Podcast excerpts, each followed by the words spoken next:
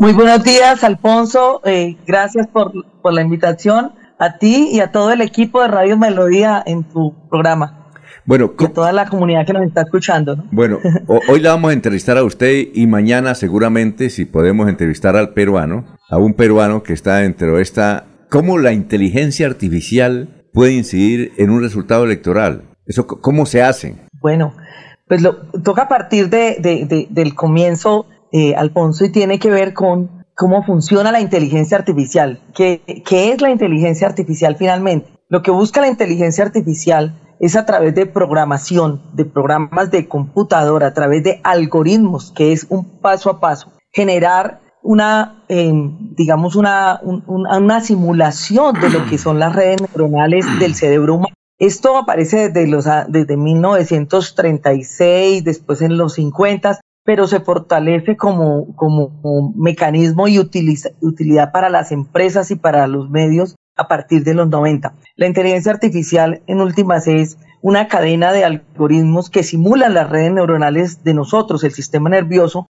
de, en las tres capas que tenemos nosotros, unas capas de entrada, unas capas ocultas de conocimiento y unas capas de salida. ¿Esto, esto qué significa? Que se hace eh, todo un proceso de programación que a partir de diferentes entradas genera diferente proceso y diferente salida y le da una ponderación a las potenciales respuestas en la medida en que se va haciendo autoaprendizaje por el mismo sistema como nosotros los humanos cuando decimos no vuelvo a caer en el mismo error. Entonces, de esa manera también se hace la programación a través de la inteligencia artificial y es por eso que se habla de la preocupación de que la inteligencia artificial pueda superar incluso la inteligencia humana por el autoaprendizaje de estas redes neuronales artificiales conformadas a partir de programación.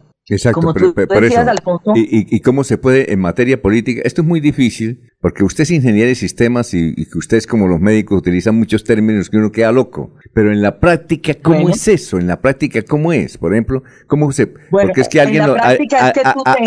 alguien nos decía, es que con la inteligencia artificial un grupo político puede tener resultados positivos. Es eso, eso es lo que queremos saber. Mira, hoy en día, hoy en día hay muchas herramientas del día a día que aplican la inteligencia artificial. Por ejemplo, en WhatsApp, cuando tú envías un mensaje a una, a una cuenta de empresa, te responde automáticamente. Eso ya es inteligencia artificial, porque te está respondiendo a una, a una entrada que tú das con un saludo a una organización, etcétera. Entonces, a nivel de política, con la inteligencia artificial, lo que nosotros tenemos es una herramienta que ya ha, generado un sistema experto por el autoaprendizaje que ha tenido desde el año 2007, desde cuando se ha aplicado, y lo que se genera es una captura de información en millones de datos de todos los procesos históricos en ese territorio, de los diferentes candidatos que concursan, y aunado a eso se hace una investigación también, tipo encuesta face to face, porque se analizan los factores ya de, índole comportamental, lo que se llama la sociología,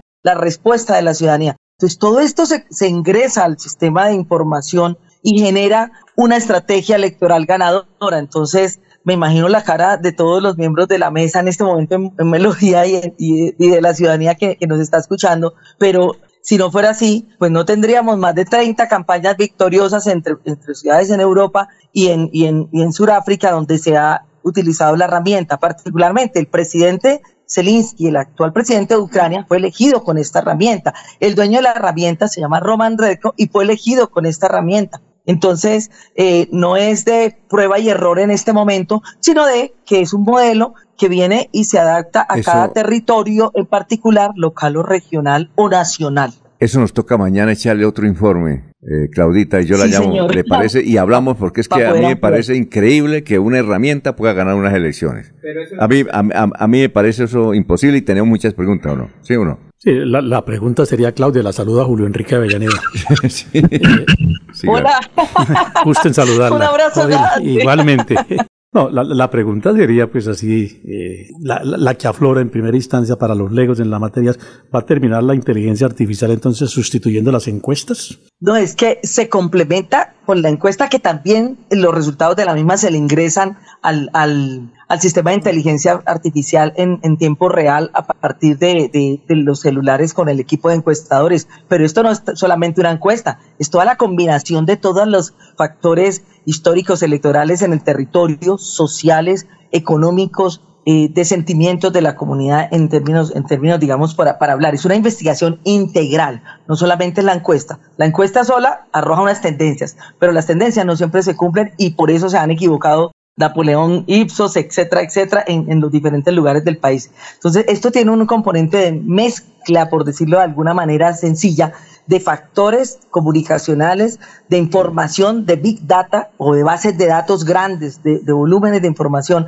Y la inteligencia artificial sirve para, para que todos estos millones de datos puedan combinarse sí. y, y, generar unas salidas que son la estrategia ganadora. Pero bueno. ligado a eso también está a través de la inteligencia artificial, sí. hacerle seguimiento al plan estratégico de ejecución de esa estrategia sí. que propone el sistema con el, con el mismo Maña. sistema, seguimiento, control y monitoreo. Sí. Estamos hablando de que un líder en un barrio puede estar conectado con la campaña de manera directa a través de la inteligencia artificial con nosotros. Ah, bueno, mañana nos toca llamarla otra vez a las 7 para que nos siga comentando, ¿le parece? Claro que bueno. sí, con muchísimo gusto. Bueno, Estaré claro. atenta. Claudia Ponte, muchas gracias bueno, desde Bogotá. Adiós. A ustedes, un abrazo grande. Gracias por la invitación.